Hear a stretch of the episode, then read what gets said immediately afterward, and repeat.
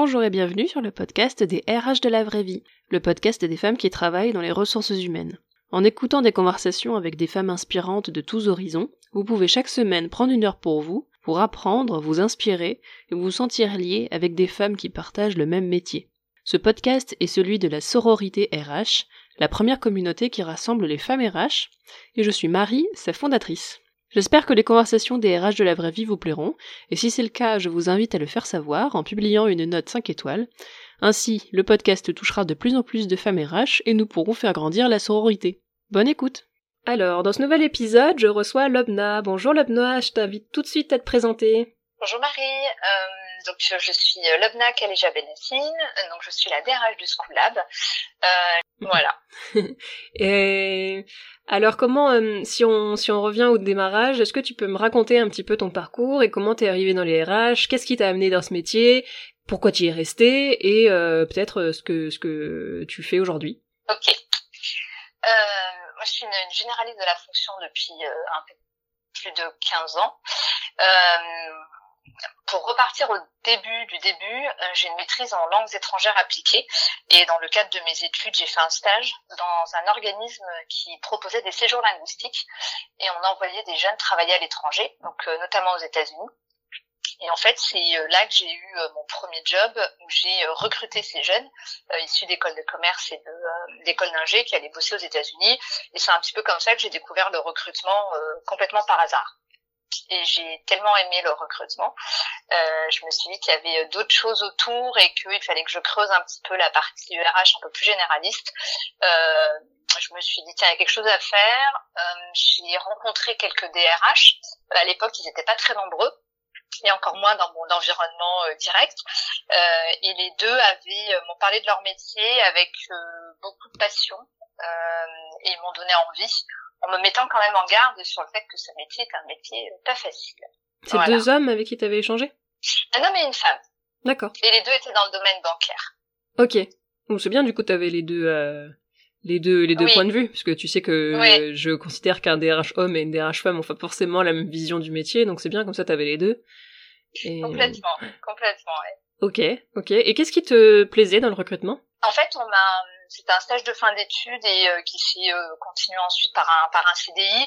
Ce que je trouvais sympa, c'était de pouvoir euh, rencontrer tous ces jeunes qui sortaient d'écoles de commerce et d'écoles d'ingé, voir un petit peu ce qu'ils avaient envie de faire et leur envie d'aller avoir une première expérience à l'étranger et d'avoir des partenaires aux États-Unis. Donc on travaillait à l'international. Donc c'était il y a 15 ans, donc l'international c'était déjà c'était waouh. Et du coup avoir un pied un petit peu aux États-Unis, euh, discuter avec des, entreprises là-bas, comprendre leurs besoins pour leur proposer bah, euh, le ou les étudiants euh, qui pouvaient fitter le mieux. Euh, c'était c'était top comme premier comme premier stage. Du coup, c'était le, le, challenge de trouver la bonne personne au bon poste, ou c'était peut-être le contact avec les étudiants?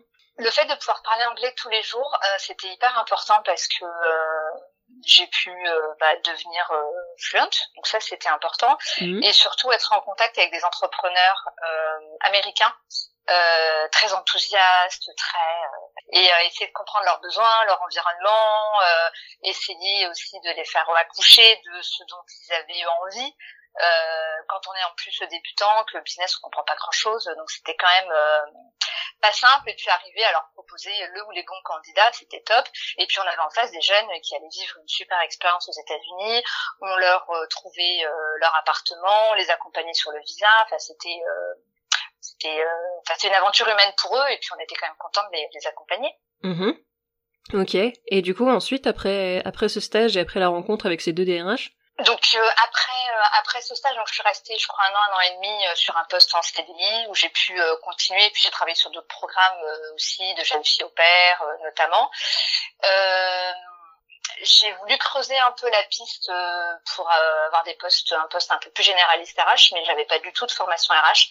Donc j'ai quitté mon job, j'ai postulé pour faire, à l'époque on appelait ça un DESS RH, donc c'est un master en RH. j'ai intégré un master RH à Montpellier et c'est là que j'ai euh, découvert euh, toute l'étendue euh, des missions et responsabilités que pouvait avoir un, un DRH. Euh, et j'étais vachement étonnée parce que je, je trouvais que c'était beaucoup pour une seule et même personne, sachant qu'il y avait de la finance, de la compta, il y avait de la du juridique, il y avait du à l'époque on n'appelait pas ça du people mais il y avait on parlait beaucoup de psychologie du travail enfin mmh, c'était c'était très complet. Et, euh, et j'ai eu assez vite, comme beaucoup d'ailleurs dans ma promo et, euh, et, beaucoup de RH qui débutent, une envie de, de creuser la partie euh, développement RH plus que la partie purement technique paye ou, juridique. donc j'ai fait mon j'ai fait mon master, j'en ai profité pour faire un, un stage au Medef donc euh, sur un projet paritaire, en fait, on accompagnait des petites boîtes qui n'avaient pas de moyens et pas de DRH, de service RH. Euh, on les accompagnait pour faire un, euh, un diagnostic RH et leur faire des préconisations sur ce dont ils avaient besoin. donc j'étais évidemment pas toute seule puisque j'étais en backup d'un consultant expert. Et on allait comme ça, on était donc c'était à Montpellier, donc on allait voir des boîtes en Lozère, euh, enfin dans des dans des coins euh, que j'aurais jamais imaginé. et en fait, euh, je me souviens d'une maison de retraite à Saint à, fin fond de la Lozère, je sais plus comment ça s'appelait, et c'était juste incroyable de de se dire qu'effectivement dans sur un même sujet RH, on peut travailler dans une maison de retraite, on a travaillé avec un pépiniériste, on a travaillé avec euh, euh, une boîte, une mini chaîne puisqu'ils étaient, euh, il y avait cinq magasins qui vendaient, qui vendaient des vêtements. Donc la diversité des, secteurs d'activité m'a frappée et donc j'accompagnais un, un consultant RH. On faisait un diagnostic en interviewant et les chefs d'entreprise et les salariés euh, on faisait un diagnostic de leur politique RH et on leur faisait des préconisations sur ce qu'il fallait mettre en place. Et après, en fonction de s'ils voulaient ou pas être accompagnés, on allait, on allait un petit peu plus loin sur la mise en œuvre. Donc, euh, ce, stage plus euh, j'y suis restée euh, quelques mois en CDD, euh, a été pour moi une vraie révélation parce que j'étais en backup d'un quelqu'un qui avait beaucoup d'expérience et surtout le côté euh, analyse de l'ensemble de la fonction RH, diagnostic d'une politique RH sur, on avait accompagné à l'époque une dizaine d'entreprises. J'ai trouvé ça hyper hyper riche. Mm. Et surtout, le gros apprentissage, ça a été de pas me contenter de la vision euh, du patron euh, ou du manager euh, et d'aller aussi voir ce qui se passe de l'autre côté. Et souvent et c'est ce qui m'a marqué c'est le, décalage entre la vision de la direction au sens large oui. et la vision des salariés qui sont parfois complètement à l'opposé oui, des directions qui vous disent nous on est hyper équitable en termes de rêve on est hyper transparent que des autres qui vous disent on comprend pas l'autre il est payé 10 cas de plus mais pourquoi enfin et, et, ça, je pense que ça a été le plus gros, euh, plus gros apprentissage. Ouais, ça c'est. Mais je me le suis encore dit euh, hier soir. Hier soir, j'étais en train de traîner euh, sur Facebook et j'étais sur un, j'étais sur un, un enfin un groupe qui partage des conneries. c'est en l'occurrence sur le monde du travail euh, et un peu ses dérives, euh, un peu, euh, notamment il se moque pas mal du monde des, des startups, etc. Mais dans ses dérives les plus clichés, on va dire. Et il y avait, et des fois il y a des posts sur les RH. Et quand il y en a, je les lis parce que je me dis ah c'est intéressant de voir la vision du monde RH par des gens qui ne le sont pas. Et euh, en général, c'est assez édifiant parce que l'image qui est renvoyée des RH, c'est vraiment des gens qui ne comprennent pas, euh, qui ne comprennent pas les salariés, quoi. Même, par exemple, il y avait énormément de, de moqueries et de, de, ils comprenaient pas les gens qui étaient en train, qui parlaient, enfin, qui, les gens qui commentaient ne comprenaient pas que, par exemple, les RH ont dit collaborateurs. Ils trouvent que c'est horrible de dire collaborateur euh, pour parler des salariés. Et, euh, et j'ai lu ça et je me suis dit ah c'est c'est fou parce que je me souviens qu'à un moment dans la sororité j'avais passé un sondage parce que je voulais savoir si les RH elles disaient euh, plutôt euh, salariés ou collaborateurs parce que moi j'avais pu dire les deux je, je savais pas trop euh, si je disais l'un ou l'autre, euh, moi je disais plutôt salarié de base, mais et euh, les RH m'avaient dit non collaborateur c'est plus valorisant, préfère dire collaborateur. Ça vraiment dans le sondage c'était vraiment collaborateur qui avait pris le dessus. Et là je lisais plein plein plein plein de gens qui disaient mais collaborateur c'est une honte d'appeler les gens comme ça. Bah, en RH, il y a beaucoup, enfin la question de sémantique, elle revient beaucoup. Euh, euh, alors après, est-ce qu'on dit salarié, est-ce qu'on dit collaborateur? Je pense que chacun y trouve son son compte. Euh, collaborateur, c'est un peu connoté. Euh, malgré tout, ça reste des salariés. Euh, alors au Schoolab, la boîte dans laquelle je travaille aujourd'hui, on a résolu le problème parce qu'on dit que ce sont des talents. Donc voilà, on travaille avec des talents qui ne sont ni collaborateurs ni salariés, donc on a résolu le problème. ouais, je, je, suis pas sûre que ces que ces gens-là auraient tellement plus aimé le mot talent. Non, ah bah non, non, je dis, alors il n'y a, pas, malheureusement, c'est un truc universel, euh, je, serais, je pense qu'on serait tous partants, mais pour rejoindre ce que tu dis sur le, la vision qu'ont les gens de notre euh, métier, euh, j'ai partagé, donc tous les jeudis, je partage sur LinkedIn un, un type RH, et le dernier euh, était intitulé euh, Ma DRH, elle fait quoi? Elle sert à quoi? Et en gros, je brosse un petit peu les grandes missions d'une direction RH avec son équipe. Mhm. Et je pense que les gens ne se rendent pas compte de ce qu'on fait pour deux raisons. C'est que la première, on a un travail de l'ombre où on travaille beaucoup avec les directions, la direction au sens large, que ce soit les managers ou les, euh, ou les fondateurs. Donc on bosse beaucoup sur l'accompagnement, sur les, les, décisions un peu stratégiques et la mise en œuvre évidemment. Mais l'autre sujet, c'est qu'on passe beaucoup de temps à faire et peu à faire savoir. Et ça, c'est vraiment un sujet sur lequel il faut qu'on grandisse. Mm. Et, et, le sujet qui fait que, un, ça c'est ce qui fait qu'on ne sait pas ce qu'on fait, et l'autre euh, sujet qui fait qu'on nous aime pas, c'est que longtemps, au lieu d'accompagner les managers sur les décisions difficiles, notamment de discussion, de recadrage ou de départ, les DRH on s'est substitué aux managers. Et ça, ça a été une erreur euh, qui euh, colle encore à la peau aujourd'hui et où ben euh, si un manager doit se séparer de quelqu'un c'est à lui de garder le lead et nous on est juste en backup pour accompagner pour former pour préparer au rendez-vous mais c'est son manager. Oui alors que là c'est devenu euh, le DRH qui vire et pas le manager ou la direction. C'est presque on a l'impression que c'est le DRH qui a pris la décision tout seul et qui a qui a dit allez aujourd'hui je vais virer qui? Presque presque un, une DRH qui serait contre son entreprise pour virer les gens quoi en fait, on, on, on, a souvent cette impression-là, et euh, alors je, me, je, me, je me suis beaucoup interrogée sur euh, effectivement la vision qu'avaient euh, les gens de notre travail, etc. Mais euh, alors, on parle beaucoup de culture managériale et de courage managérial, et je me suis rendu compte dans certains environnements où les décisions sont prises conjointement DRH, manager et direction, ou quand la décision était favorable au salarié, le manager était ravi d'aller voir le salarié euh, slash talent slash collaborateur en lui disant j'ai super bien négocié pour toi, regarde ce qu'on a validé. Ouais. Donc il s'attribue le bénéfice d'eux. Et quand la décision va pas du tout dans le sens du, du salarié, euh, certains managers se dédouanent un peu en disant bah, c'est la DRH ou c'est la direction. Mmh. Euh, ça, euh, ça fait partie du, du, du, du débat en fait. Hmm. Je rajouterais aussi quelque chose euh, aux raisons que tu as, évoquées, c'est que il y a encore beaucoup de secrets dans le milieu RH, j'ai remarqué, et on communique assez peu sur euh, ce qu'on fait. Et je me souviens que moi, quand j'étais salarié, on pas, pas on m'empêchait, mais on m'encourageait pas trop à, à, communiquer euh, ce que je faisais, à raconter mes journées, ou parce que souvent on me disait, ah mais tu m'as dit des données confidentielles, donc faut pas qu'ils en sachent trop.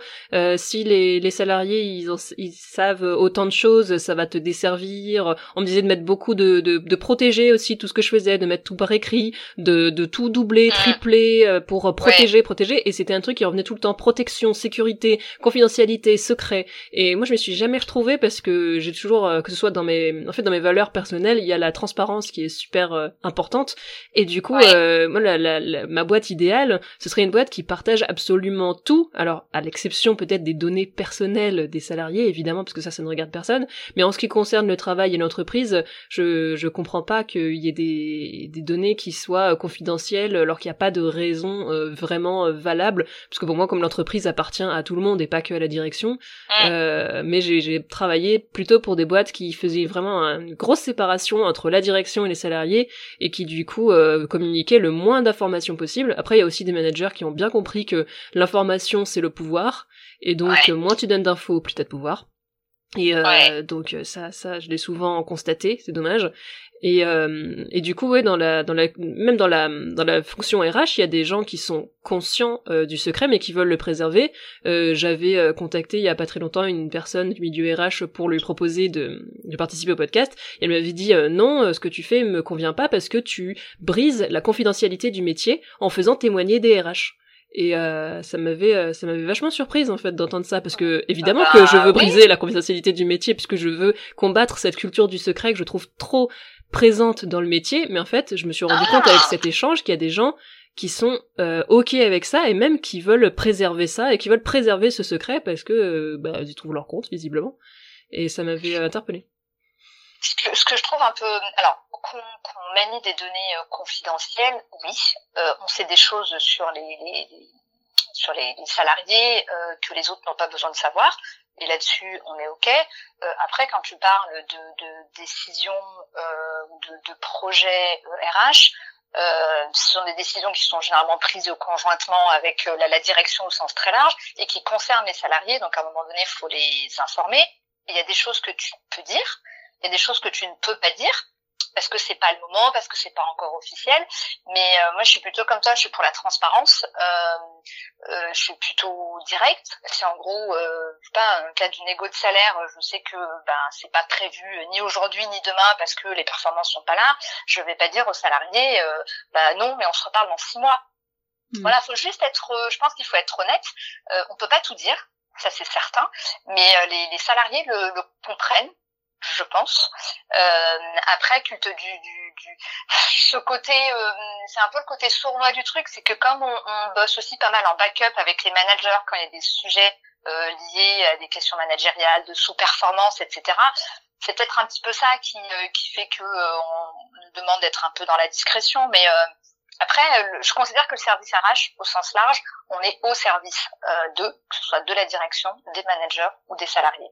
Donc après, si tu communiques pas, euh, euh, faut que tu communiques sur ce que tu fais, mais il y a des choses que tu peux pas communiquer, ça c'est certain. Oui, oui, bien sûr que tout ne peut pas être dévoilé à tout le monde euh, comme ça, mais euh, des fois je trouve que en RH on va peut-être un peu trop dans l'autre sens, quoi. Euh, c'est Après, hmm. Marie, de toi à moi et par expérience, les salariés en savent beaucoup plus qu'on ne voudrait. euh, quand tu dis à quelqu'un tiens je t'augmente mais euh, chute garde-le pour toi. Oh, quand tu dis à quelqu'un écoute on va se séparer de ton boss dans six mois donc on va gérer une passation mais il faut pas que tu lui dises ou quand on t'as un projet de rachat de boîte de vente ou d'être racheté, etc.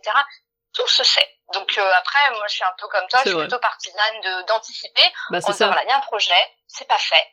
Euh, voilà, moi j'ai bossé dans une boîte où les salariés, euh, je venais d'arriver, alors du coup j'étais quand même contente de, de pouvoir m'exclure de ça, mais les salariés ont appris dans la presse que leur boîte allait être rachetée par un groupe oui, non, mais c'est assez. Le pire, c'est que c'est assez courant hein, comme euh, comme truc.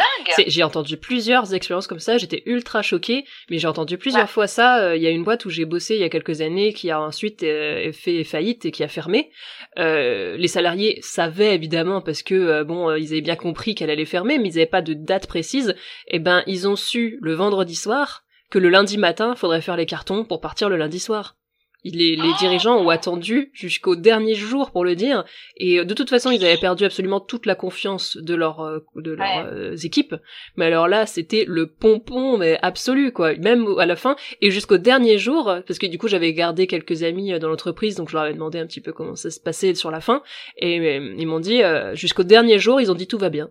Alors que la boîte était avait coulé et que c'était fermé et que une semaine avant ils étaient toujours pas au courant. Ils ont su ouais le vendredi pour le lundi je pense qu'il y a des cas qui, enfin, il y a des choses un peu extrêmes qui se passent. Après, euh, moi, je suis, euh, je fais partie de ces gens qui sont intimement convaincus quand même que euh, après, ça, ça rejoint la discussion qu'on a eue il y a pas très longtemps toutes les deux sur le fait qu'il y a là depuis quelques années, et je parle pas du Covid et de ces changements qui ont euh, et de ces conséquences qui ont accéléré tous les changements, mais depuis quelques années, euh, on a un vrai changement au niveau du monde du travail où euh, le management directif ça passe plus, le, le top down ça passe plus, mm. le fait de considérer ses salariés comme interchangeables ne passe plus, et en fait il y a encore de, beaucoup de boîtes qui fonctionnent comme ça, mais ces boîtes vont avoir de plus en plus de mal à recruter et à garder les salariés. je vais, je vais être plus pessimiste encore. Je pense qu'elles vont fermer.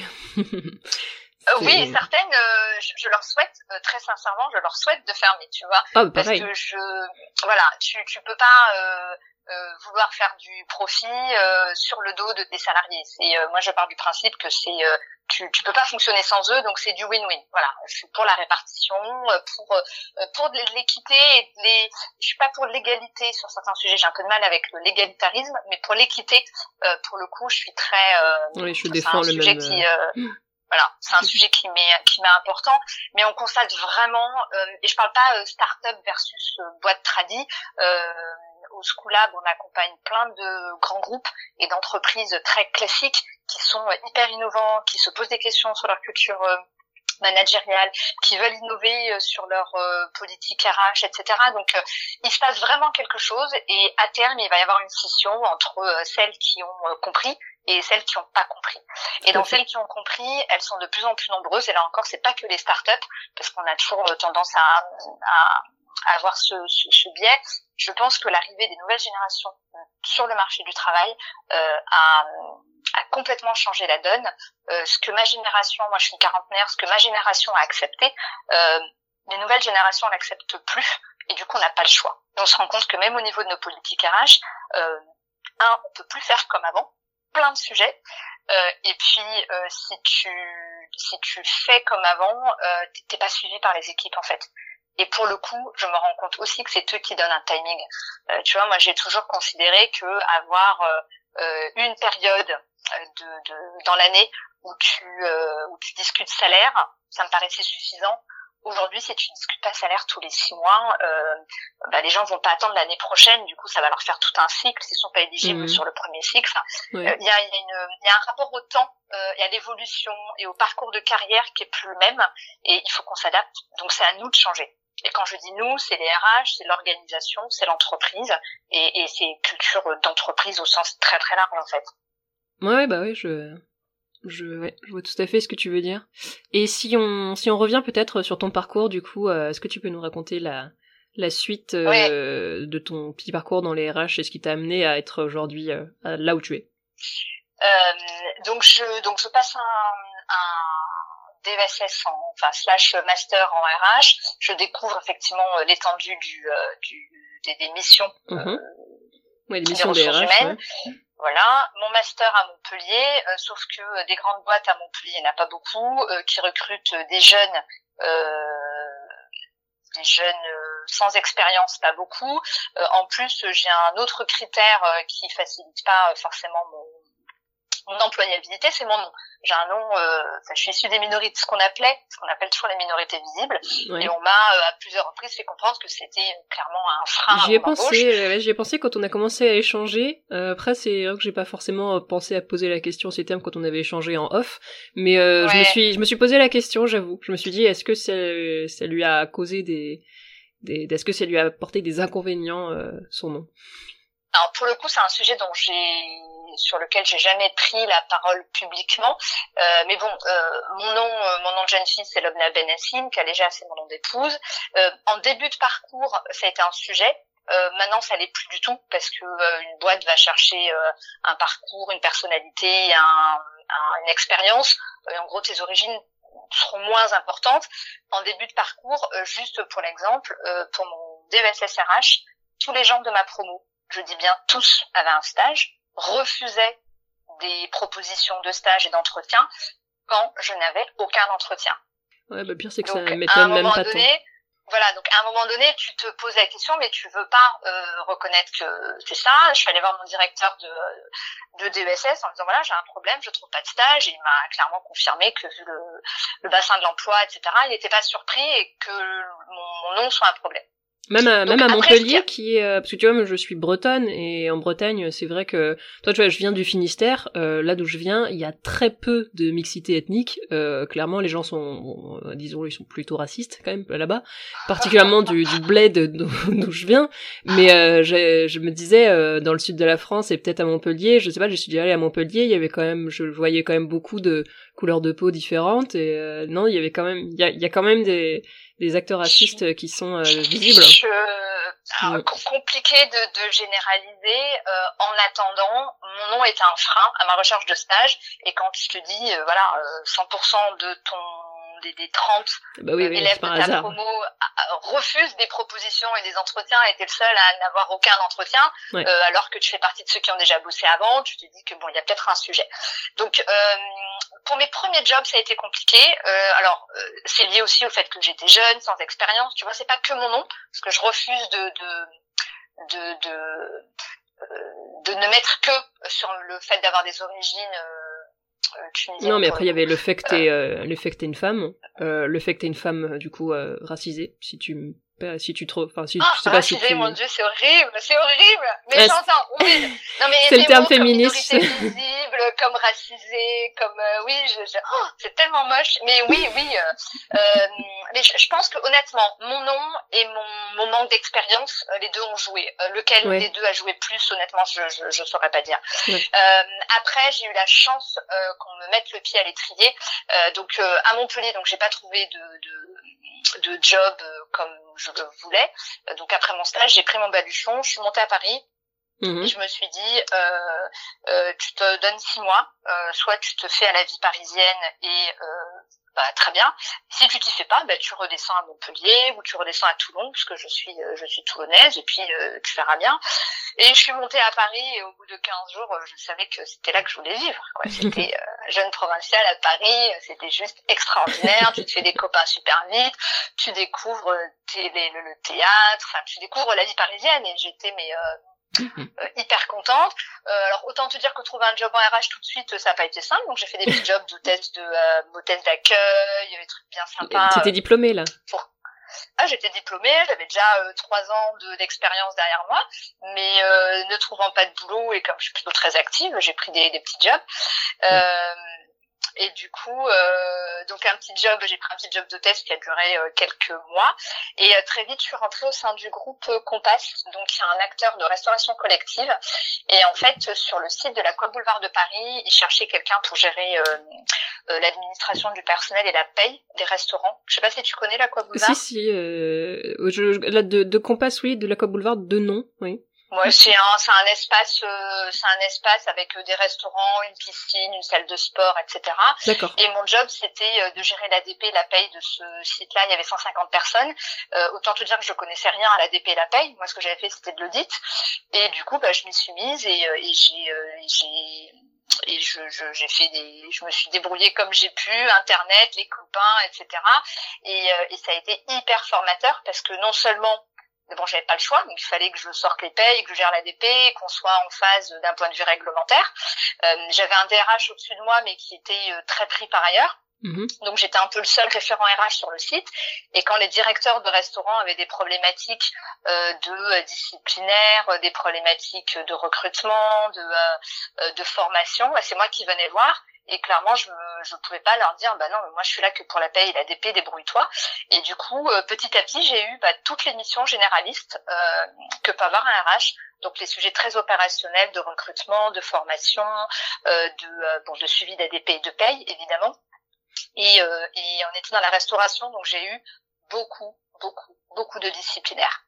Et ça, j'ai trouvé ça passionnant parce que juridiquement, c'est riche et puis surtout, euh, alors on n'était pas dans un contexte où on verrait du monde pour verrait du monde, mais tu sors quelqu'un parce qu'il a du retard, parce que ça fait 15 fois que tu lui dis qu'il faut faire un truc comme ça et qu'il le fait pas, donc il y a quand même, puis tu préviens, enfin tu vois, euh, tu, euh, tu essayes de faire le truc un peu humainement, mais à un moment donné, euh, voilà, ça le fait plus, ça le fait plus.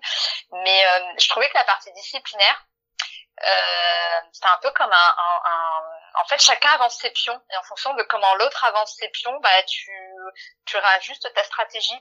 Donc je trouvais ça plutôt intellectuellement riche. Voilà.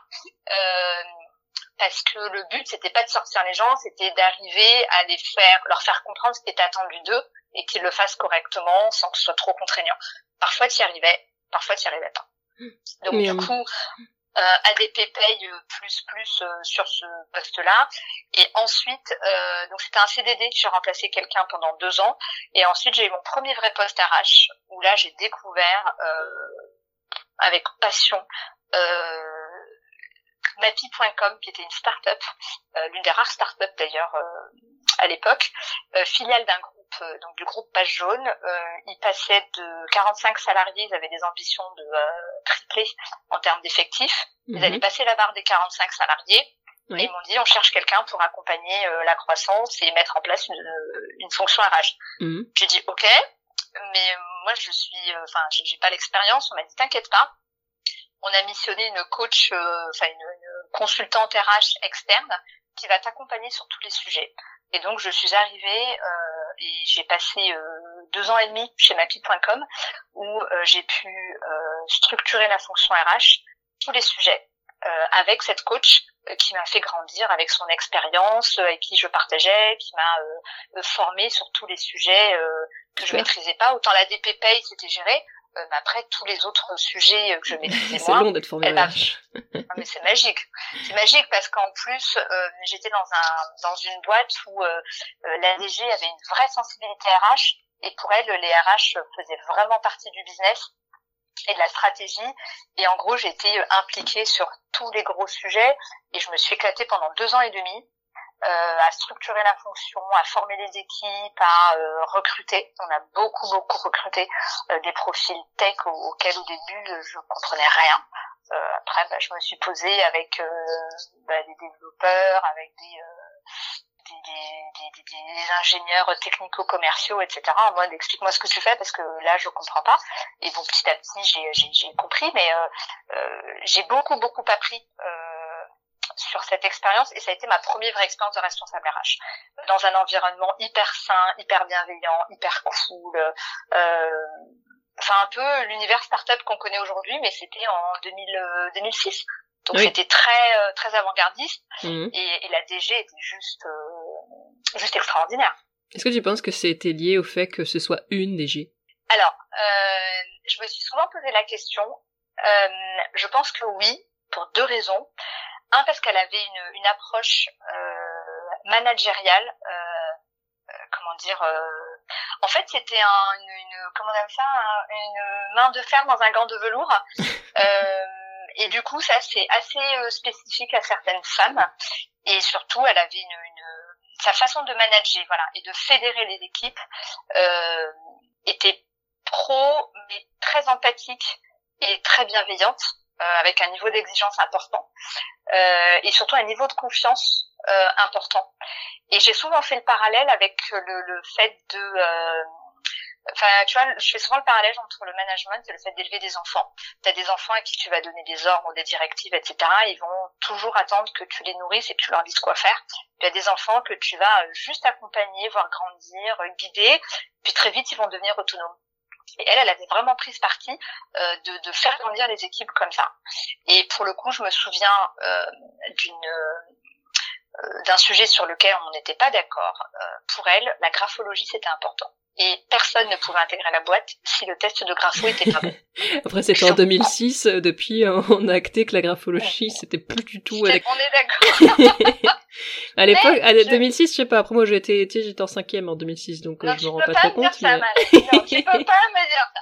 Plaisanterie mise à part, plaisanterie mise à part, euh, pour elle c'était important et je devais recruter un stagiaire et j'étais en galère et je voulais quelqu'un et je voulais quelqu'un vite et, et j'ai trouvé quelqu'un qui était plutôt bien, qui me plaisait beaucoup et j'étais hyper contente de me dire ça y est je vais avoir du support. Il passe le test de grapho et c'était juste une catastrophe. Ah. Et je suis allée la voir en lui disant écoute Marina euh, le test de machin machin euh, est pas bon qu'est-ce qu'on fait? Et là, je m'attendais à ce qu'elle me dise, bah, là, la règle, c'est pas bon, tu prends pas. Elle me dit, écoute, c'est pas compliqué. Euh, moi, dans ma politique, si le test grapho est pas bon, je prends pas. Après, c'est ton stagiaire. C'est ta décision. Mmh. Et là, tu te dis, tiens, c'est encore moins cool. parce que ça fait porter la responsabilité ah du bazar. Et du coup, euh, je me suis dit que moi, en tant qu'arrage, je devais respecter la règle. Donc, je n'ai pas pris ce stagiaire. J'en ai pris une autre, euh, qui, pour le coup, on est en 2021. Mhm. Et elle y est toujours. Elle a pris ma place quand je suis partie. Et elle y est toujours. Elle a grandi. Elle est toujours chez ma fille. Ouais, comme quoi. voilà. Donc, euh, je vais faire un peu plus court sur les, les, les autres euh, les autres missions. Mais après Mappy, euh, j'ai passé trois ans chez Mappy cette super DG est partie, euh, un autre DG est arrivé, super sympa, mais pas vraiment de sensibilité RH. Et euh, du coup, j'avais quand même une vraie frustration. Euh, Comme quoi, il y a peut-être un, un, lien quand même. C'est fou ça. C'est une femme, sensibilité RH. C'est un homme, plus sensibilité RH. Je veux, je veux, je veux pas faire ma. Non, non, non, Marie, il y a plein d'hommes avec une super sensibilité RH, vraiment. J'en ai rencontré plein et, et, et, je serais ravie de te les présenter. Je pense pas que la sensibilité RH soit euh, plus euh, féminine. Non, c'est, pas dans ce sens-là que je voulais le dire. C'est plus euh, une, une sensibilité RH plus dans dans. J'ai pas envie de dire plus bienveillante. J'aime pas. Enfin, ce mot galvaudé, mais euh, peut-être qu'on se comprend mieux. Euh, oui, plus d'empathie. Et puis, mais c'est pas que les hommes en ont moins, c'est qu'ils sont moins encouragés à l'être. Mais il y a plein d'hommes empathiques. C'est juste que un homme, euh, on va plus l'encourager à être ambitieux, à être dur, à, être froid. Euh, mais c'est pas forcément son choix parce que je, je, connais plein de plein de mecs qui sont euh, qui peuvent être dans leur vie personnelle adorables et quand ils arrivent au boulot, ça devient des requins. Mais c'est parce que on leur a dit euh, comme euh, comme Fabien qui a participé au podcast dans l'épisode 24, je crois que c'est le numéro 24, qui racontait que il a, sa famille la, la, lui a inculqué des valeurs comme quoi euh, lui il devait être ambitieux, il devait travailler dur, il devait faire carrière, il devait devenir DRH, euh, ça n'a pas du tout été transmis à ses sœurs.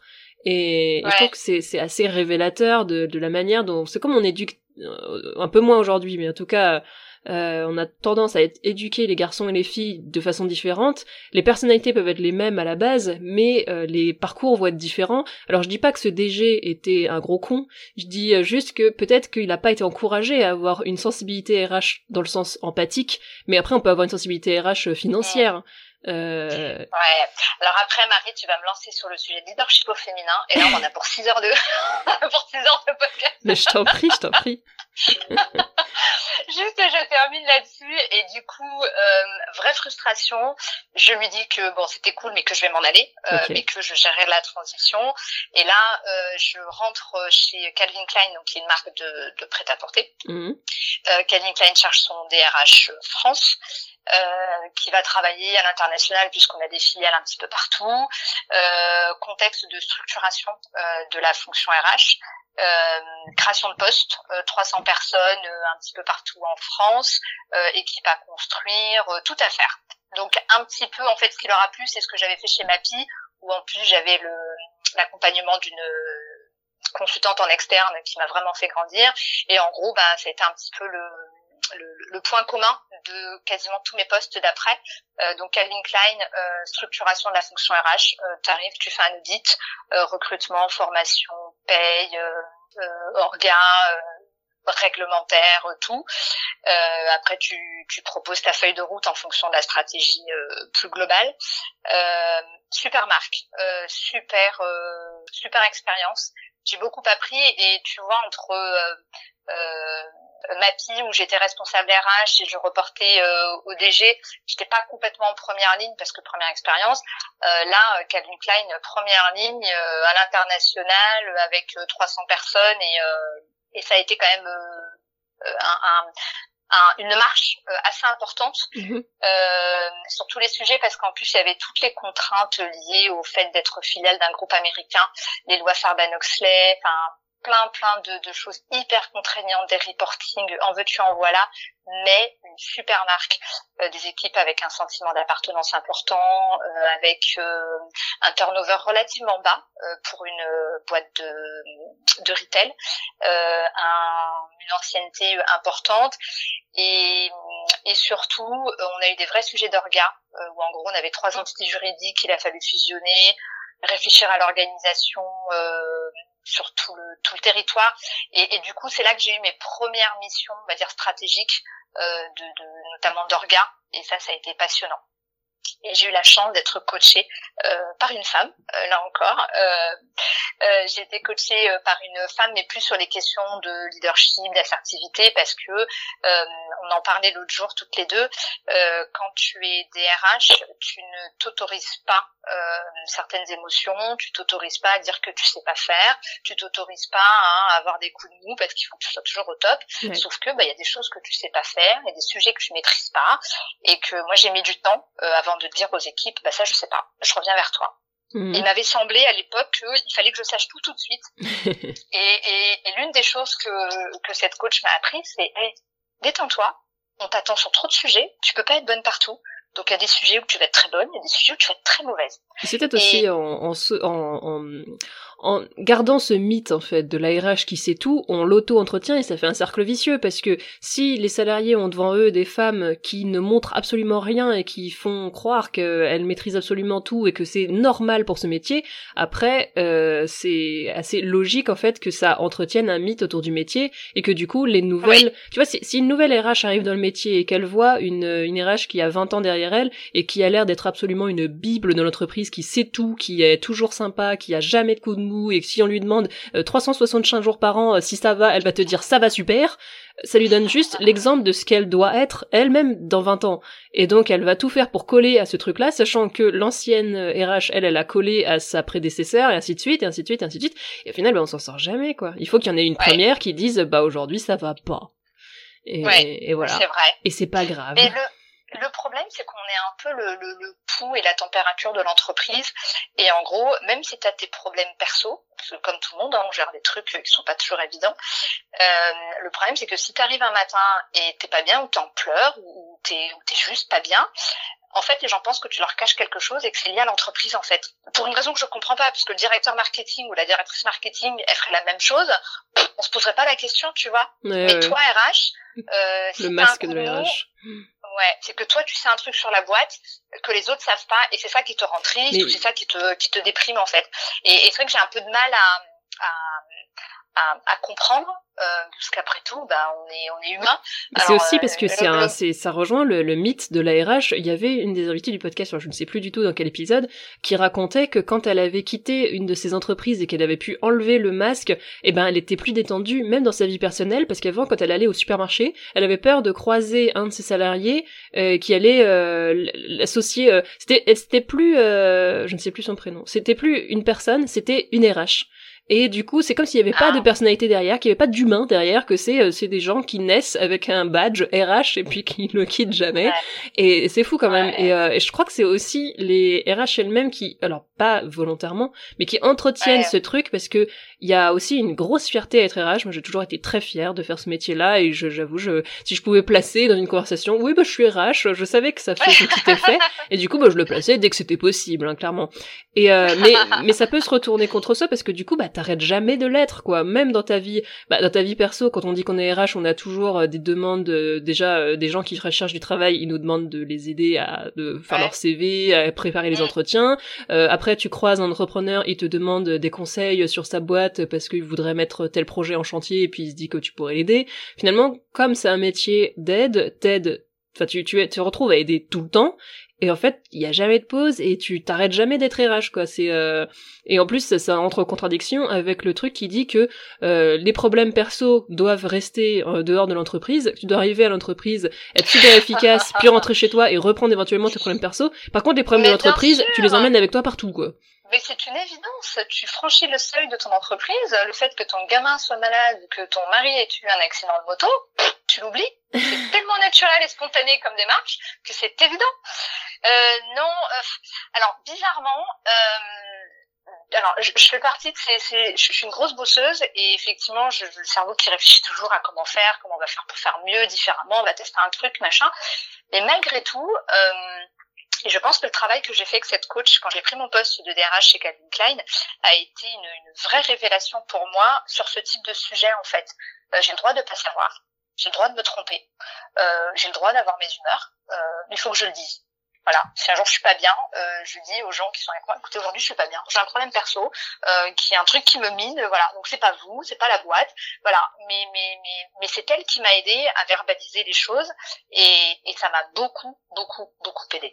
Il faut peut-être même le, le faire, euh, euh, pas, pas contre les autres, mais je veux dire, euh, ne pas attendre l'approbation des autres en fait pour le faire parce que si euh, évidemment qu'il y aura euh, des premières euh, RH qui vont le faire et ça va pas être euh, ça va pas être compris au début parce que comme on a euh, des décennies derrière nous de RH qui ont été Ouais. parfaites et qui ont jamais montré la moindre émotion quand il y en a qui vont commencer c'est comme tout en fait les premières vont forcément euh, on va leur dire qu'elles font mal leur travail ou qu'elles sont en fait c'est c'est c'est pour ça que c'est important de se de se soutenir entre RH et c'est aussi un Ouais. des buts euh, même de ce podcast, hein, c'est de montrer. Donc Ouais. là, là, tu contribues à ce partage de témoignages pour montrer qu'en fait, bah, il y en a plein qui veulent le faire. C'est juste qu'elles ne s'autorisent pas à le faire parce qu'il n'y a pas d'autres exemples. Et c'est fait un cercle vicieux. Tant qu'il n'y en a pas une qui commence, les autres vont pas se dire euh, Ouais. euh, ah bah moi je peux le faire aussi. Donc euh, c'est c'est en parler le plus possible et tester et et surtout pas attendre ouais l'approbation de son parce qu'il y a je crois pas qu'il y a un DG qui va venir voir sa RH et qui va lui dire euh, tu sais si t'as envie de pleurer devant les salariés vas-y je m'en fous. Alors non, il par y en a contre, mais bon. euh, alors je suis complètement d'accord avec toi. Après, je pense qu'il y a des environnements qui sont plus, euh, qui te le permettent. Là, tu vois, je te parle de mon poste chez Calvin Klein, c'est du retail, un comité de direction principalement euh, féminin, euh, une culture de euh, on te claque la bise, on te prend dans les bras. Enfin, tu vois, c'est très mmh. très informel, très je veux pas dire cool parce que j'aime pas le mot, mais très très méditerranéen. Après, tu vas aller bosser dans des boîtes où c'est dans l'industrie ou dans le BTP, etc., où euh, tu, c'est une autre culture. Et je pense que tu as des cultures d'entreprise ou des secteurs d'activité qui vont te le permettre plus facilement que euh, que d'autres en fait. Bien sûr. Et, euh, et tu vois, moi j'ai, euh, je reviendrai après sur mon, mon expérience chez, chez Schoolab. quand je, je, suis tombée enceinte peu de temps après après être arrivée au Schoolab et j'étais vachement étonnée que les gens me demandent comment je vais bah ouais, ça va. Et les gens étaient très précautionneux, très gentils. Euh, ils voyaient que tu avais un petit coup de, un petit coup de fatigue, tu veux qu'on prenne plus tard, tu veux de l'eau, t'as besoin que j'aille à la pharmacie? Enfin, et, et, enfin, c'est limite normal. C'est des attitudes que moi j'ai pu avoir vis-à-vis d'autres. Oui, j'allais dire. Euh... vis-à-vis de moi, ça m'a surpris en fait. Oui, puis ça, de... enfin, ça devrait être juste, euh... ouais, comme tu dis, normal, quoi. C'est pas parce que, enfin, tu veux dire, même avant d'avoir eu tes enfants, euh, tu pouvais très bien avoir des coups de mou ou avoir besoin d'aller à la pharmacie. ouais, et, tu vois que les gens proposent, ça, tu vois, c'est des, des petites choses. Donc, je, je pense, j'en reviens toujours au fait que les, les choses changent, évoluent euh, plus vite dans certains milieux que d'autres, et je suis d'accord. Mais je reste quand même hyper, euh, hyper positive. Après, c'est ma nature, euh, mais je sais que c'est pas facile tous les jours. Mais euh, je pense qu'il faut s'autoriser euh, de dire quand ça va pas, que ce soit à son équipe, que ce soit à son à sa direction et, et, aux équipes, sans faire un big announcement, tu vois, attendre un séminaire et dire que ça va pas. Non, mais voilà. Tout le monde est en mode pump it up et toi t'es en mode je suis au bout de la vie, ça peut pas passer, mais il faut choisir le bon canal. en mode cérémonie des Césars, je vais, je vais porter mes revendications sur scène. c'est un peu l'ambiance là. Mais ouais, ouais, alors euh, donc voilà, Calvin Klein, super expérience où j'ai beaucoup grandi euh, sur la partie stratégie RH, euh, mais j'ai aussi beaucoup grandi sur euh, moi, euh, sur les sujets de développement personnel, et je conseille vraiment à tous les RH qui se lancent de, de, de se faire financer un coaching. Mhm. Euh, et si la boîte veut pas le financer, qu'ils le financent sur leur propre denier, parce que ça va vraiment leur changer la vie si c'est bien fait, s'ils choisissent le bon partenaire.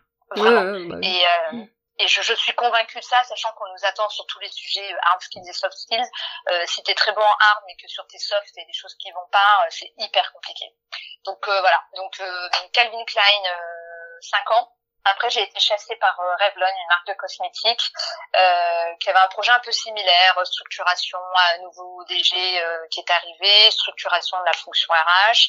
Euh, J'y ai passé un an et demi à peu près.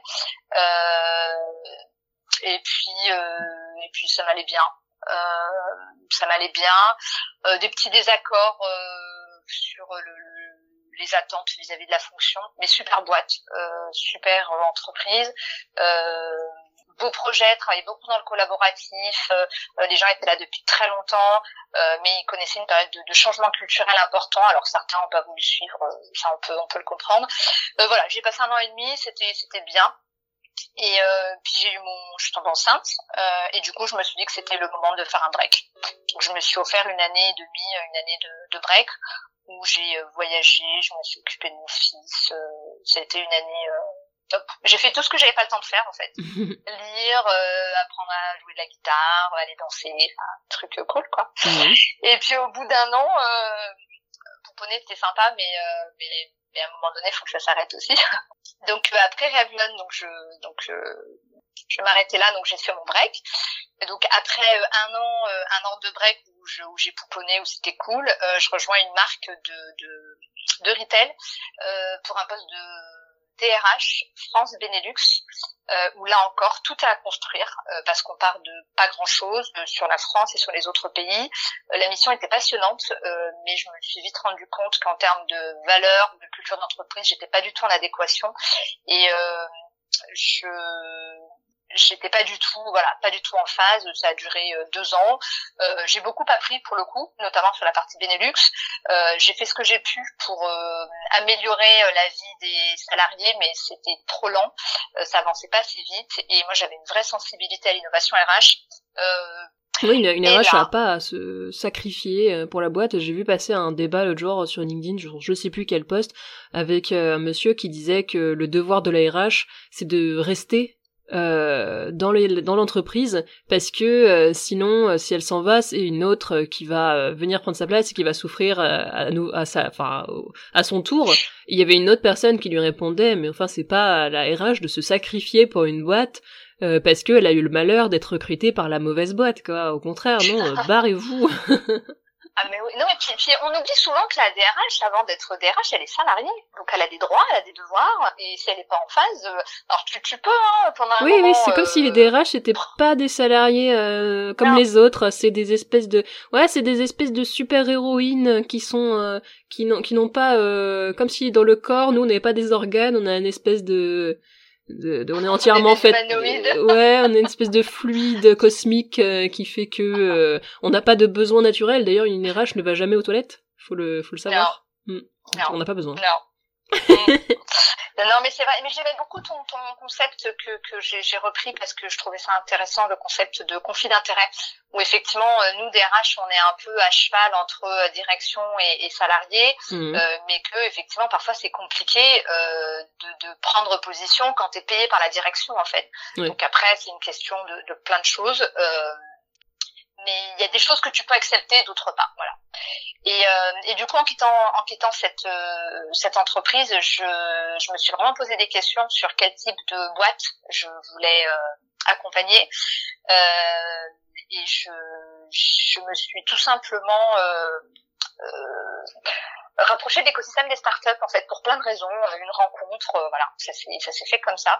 Euh, et du coup depuis depuis quelques années là je, je suis dans l'écosystème des startups où en, en, gros les, les, les, les fondateurs de startups ont deux obsessions le financement et les people parce que euh, ils voient bien que pour atteindre leurs objectifs, ils ont et besoin de fonds, euh, évidemment, euh, mais ils ont besoin des équipes. Et, et là, du coup, dans l'écosystème de startup, je n'ai pas besoin de convaincre que People Matters, c'est un postulat de départ ce en quoi on attend, euh, les sujets sur lesquels on attend, c'est comment euh, les garder, comment les recruter, qu'est-ce qu'on met en place pour eux, comment on va plus loin, euh, comment on fait en sorte d'avoir une, une, stratégie RH qui soit en phase avec notre croissance ou notre décroissance, où on veut aller sur des nouveaux marchés, quelles sont, quelle est la stratégie à mettre en place, de qui, de quoi on a besoin.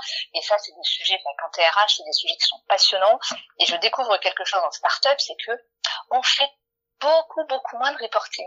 Je trouve ça extraordinaire. Ah bah c'est super, et du ça. coup, mais je trouve ça extraordinaire. Et du coup, tu peux, pour le coup, tu peux, alors de, depuis 4-5 ans, euh, je suis vraiment sur la partie euh, qui me passionne des RH, sur la partie euh, structuration de la fonction RH. Euh, je trouve ça euh, hyper passionnant. Sur la partie, euh, les côtés stratégie, les, les, questions sur le, les questions d'organisation, les questions de culture, de valeur, tout ce qui est comme externe et interne, notamment avec la marque employeur. Bah, tout ça, c'est des sujets qui sont au cœur de, de, de, ce qui moi me fait vibrer. je fais moins de disciplinaire, je sais en faire, mais j'en fais moins et clairement ça ne me manque pas. Tu fais plus du tout de, de paye et d'ADP alors, je supervise la paye et l'ADP. Euh, J'ai quelqu'un dans mon équipe qui l'a fait. Euh, du coup, j'interviens sur les sujets un peu techniques ou quand elle euh, cale sur un truc ou quand elle est pas sûre, mais elle est plutôt euh, plutôt senior et très autonome, donc j'interviens peu. Mais on a fait un audit quand je suis arrivée pour être sûr qu'on ait les bons process, que tout soit sécurisé. On a fait évoluer plein de choses puisqu'on est quasiment arrivé en même temps. mais du coup je supervise la paye et la DP, mais je, je la fais plus de façon opérationnelle. Est-ce que tu... Euh, excuse-moi, il y a quelque chose qui me traverse l'esprit. Est-ce que euh, tu penses que si tu n'avais pas eu ce parcours euh, assez progressif avec beaucoup de compétences que tu as acquises au fur et à mesure des années, est-ce que tu penses que tu ne serais pas efficace sur ton poste aujourd'hui? Est-ce que c'est pour toi c'était indispensable de, de passer par ce parcours-là pour avoir aujourd'hui ce poste-là que tu as? Alors c'est un grand débat que j'ai eu euh, avec euh, avec d'autres euh, où notamment dans l'écosystème startup il y a beaucoup de, de DRH de start-up qui qui sont passés à des postes de head of people sans passer par les côtés très opérationnels à DPPay. Voilà. la partie ADPPay est clairement pas celle qui fait le plus rêver. Mais moi je trouve qu'elle est importante, qu'elle est hyper structurante parce qu'en fait les salariés t'interrogent sur tout Et, euh, et, du coup, euh, je trouve ça hyper sympa quand un salarié qui vient te voir avec sa fiche de paye, il te dit bah je comprends pas euh, ça, c'est quoi la, différence entre ce montant-là et ce montant-là, et pas lui dire bah je sais pas, va voir la paye. Je trouve ça hyper sympa de pouvoir lui répondre parce que je connais le truc. Euh, on peut être un très bon DRH sans connaître ces trucs-là, mais moi ça me manquerait. Voilà, moi le côté très généraliste et intervenir sur tous les sujets. Euh, je, je, pour moi, c'est important. Euh, je dis pas qu'on peut faire, on peut pas être DRH si on n'a pas cette partie-là.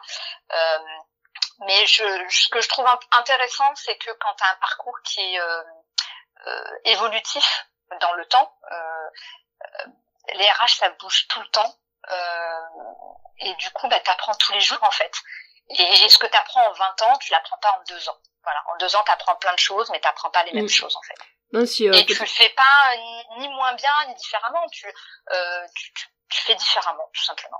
Oui, non, c'est faux. Pour expliquer le fond de ma pensée, euh, en fait, ça m'a, je l'ai pas placé jusque là puisque tu nous déroulais ton parcours, mais j'ai été interpellée par le fait que tu nous aies dit que tu avais repassé un diplôme pour acquérir euh, des compétences RH avant d'entrer dans le métier. Et euh, alors qu'aujourd'hui c'est plus des compétences que tu utilises directement vu que maintenant tu as un poste qui est plus sur le développement RH et en fait euh, avant-hier j'écoutais euh, le podcast TAF qui était l'épisode était une interview du CEO de, de, pas du CEO du DRH de Germinal uh dont on entend beaucoup beaucoup parler en ce moment. Et du coup il racontait un petit peu son parcours et euh, exactement, il était, euh, il était marketeur. Il, était, euh, gros hacker, euh, enfin ces, ces métiers-là. Oui. Et il est devenu DRH direct, euh, sans aucun euh, palier de décompression, parce que en fait, il a rencontré dans un réseau le CEO de Germinal qui lui a proposé, parce qu'ils avaient des, des, valeurs communes, etc. Il lui a proposé de devenir DRH. Et il y a une phrase qui m'a marqué, c'est que du coup, il dit, alors vraiment, il élude le truc vraiment en deux secondes. Il dit, et du coup, comme j'avais aucune compétence en RH, et eh ben on a pris quelqu'un pour faire l'administratif. Et je suis prête à parier 100 milliards que c'est une femme qui a été recrutée pour faire l'administratif. Et en fait, ça m'a vraiment interpellé sur le fait que, tu vois, si on compare vos deux parcours, toi, ça t'a paru important de d'acquérir ces pratiques et d'avoir un parcours linéaire et évolutif dans le avec des petits paliers. Alors que je me pose la question, est-ce qu'un homme qui a alors je dis pas que je dis pas que le DRH euh, de Germinal aurait pas dû accepter le poste, c'est pas du tout ça, au contraire, s'il avait cette opportunité, cette opportunité, il a très bien fait de la prendre, surtout qu'il a l'air de s'éclater et ça a l'air d'être un très bon DRH. Mais euh, est-ce que une femme va pas, elle, se dire, il faut que ce soit évolutif, il faut que je passe par des paliers et il faut que je maîtrise les compétences de mes équipes avant de devenir leur chef. Alors que euh, je pense qu'un homme va moins se poser la question, va plus se dire bah non, je peux être chef direct, c'est pas très grave si je maîtrise pas ces trucs-là parce que j'en aurai pas forcément besoin par la suite. Euh, il y a des personnes qui pourront le faire euh, bien mieux que moi et puis j'ai l'impression que c'est pas la même façon de considérer le métier et c'est vrai que moi on m'a éduqué, mes anciens chefs et mes anciens profs m'ont vraiment éduqué sur ce côté évolutif en me disant tu pourras pas être une bonne DRH si t'as pas avant été assistante RH, chargée RH, responsable RH et enfin DRH. Alors que les garçons qui étaient dans ma classe, euh, il y en avait peut-être cinq, il y en a plusieurs qui sont devenus DRH directement. Et euh, les filles, on n'a pas trop ce parcours-là, c'est beaucoup plus lent en fait, euh, quand il n'y a pas le plafond de verre au-dessus de RRH bien sûr. Et, et voilà. drôle alors c'est super drôle ce que tu dis. Alors je vais pas me positionner sur le parcours du DRH de Germinal euh, parce que j'ai pas, euh, j'ai échangé quelques fois avec lui, donc mais j'ai pas de, j'ai pas d'avis à avoir sur son parcours. En revanche, euh, ce que je, ce dont je suis intimement convaincue, c'est que euh, tous les DRH, on a une, une une coloration euh, par rapport à notre historique. Euh, tu vois, tu as des gens qui vont avoir une formation de psychologue du travail, d'autres vont venir du business, euh, d'autres vont avoir une formation juridique, etc. Et en fonction de nos parcours, euh, la façon dont on fait les choses et nos, nos, nos appétences vont pas être les mêmes. Euh, donc, on a tous une teinte euh, liée à notre parcours, à notre histoire, etc. Euh, je, je pense que pour être, enfin, le métier d'RH est très compliqué parce qu'il y a tout un panel de hard skills et tout un panel de soft skills. Euh, quand tu es DRH d'une petite structure, euh, Germinal, je crois qu'ils sont 25 euh, ou 30, mmh. euh, c'est cool, tu peux, euh, tu peux, et je suis persuadée que c'est un super DRH, sachant qu'on l'attend euh, sur des sujets de culture, sur des sujets de euh, d'orgas, euh, d'animation d'équipe, etc. Et t'as pas besoin de 20 ans d'expérience pour travailler sur ces sujets-là. Du coup, en fonction de ce qui va être attendu de toi, ton parcours va pas être le même. Euh, en revanche, euh, si euh, euh si tu vois, tu, tu peux pas n'avoir jamais fait de RH et prendre un poste de DRH groupe pour une boîte qui fait 5000 personnes, tu vois. Donc je, je... peut-être paraître très pessimiste comme dame, mais je pense sincèrement que c'est le cas. J'ai bossé pour un groupe de 10 000 personnes. le DRH est devenu DRH direct, n'avait jamais bossé dans les RH précédemment. C'était l'ancien directeur commercial, il me semble. Et dans, dans les hautes sphères des gros gros groupes, les DRH ne viennent pas euh, de la fonction RH. C'est, c'est en fait c'est c'est plus ce qui est important. J'ai l'impression dans le mot DRH quand on arrive sur les hautes sphères des gros groupes, groep c'est le mot directeur qui est important et pas le mot RH. Euh, J'ai l'impression que c'est un peu des chaises musicales et que c'est des personnes qui vont être directeur commercial, directeur communication, directeur marketing et ensuite DRH.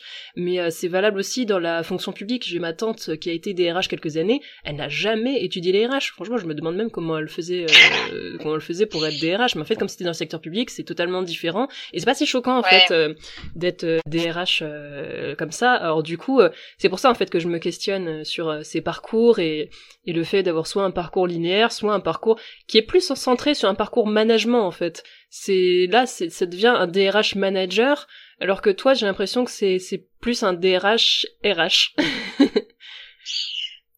Après, franchement, je sais pas quoi te répondre, mais ce que je trouve euh, euh, rassurant. je fais partie de ces, euh, tu vois, avant de commencer notre podcast, je t'ai posé 50 questions.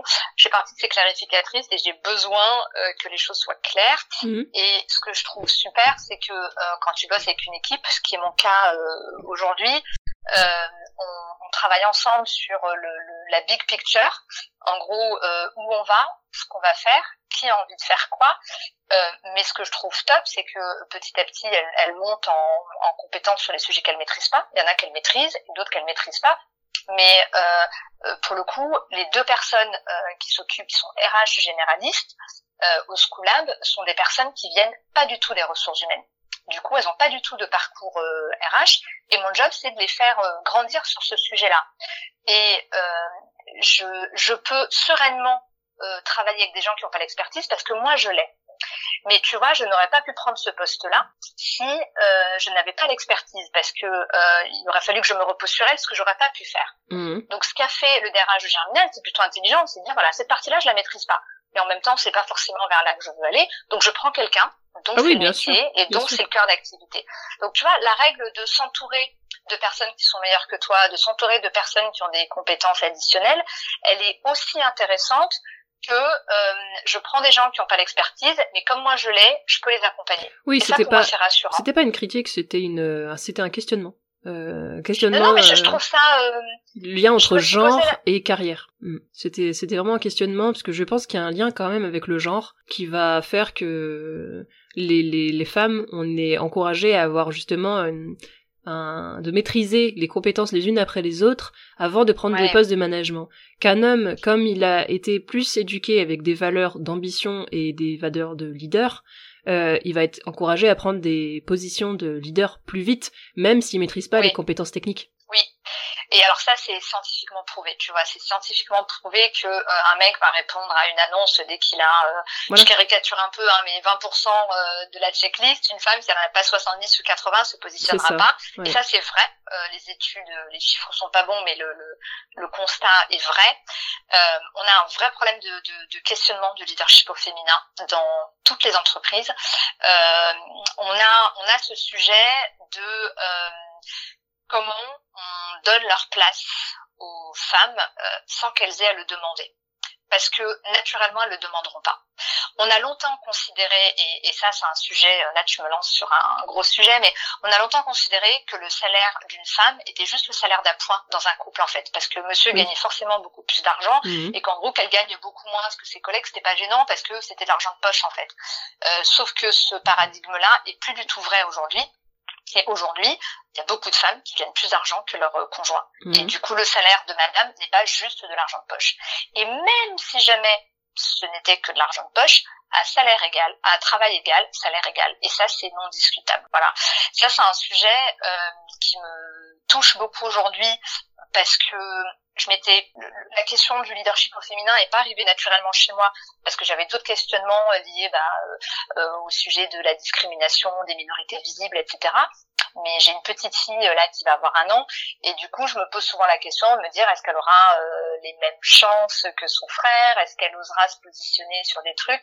Et je me pose ces questions là et, euh, et je pense que les nouvelles générations se laisseront plus faire et elles exigeront euh, l'équité. Et on n'y est pas encore on est super loin mais il y a une vraie prise de conscience et c'est tout nouveau et, et, je trouve ça super la marche à franchir est encore super super haute mais il y a une très belle dynamique.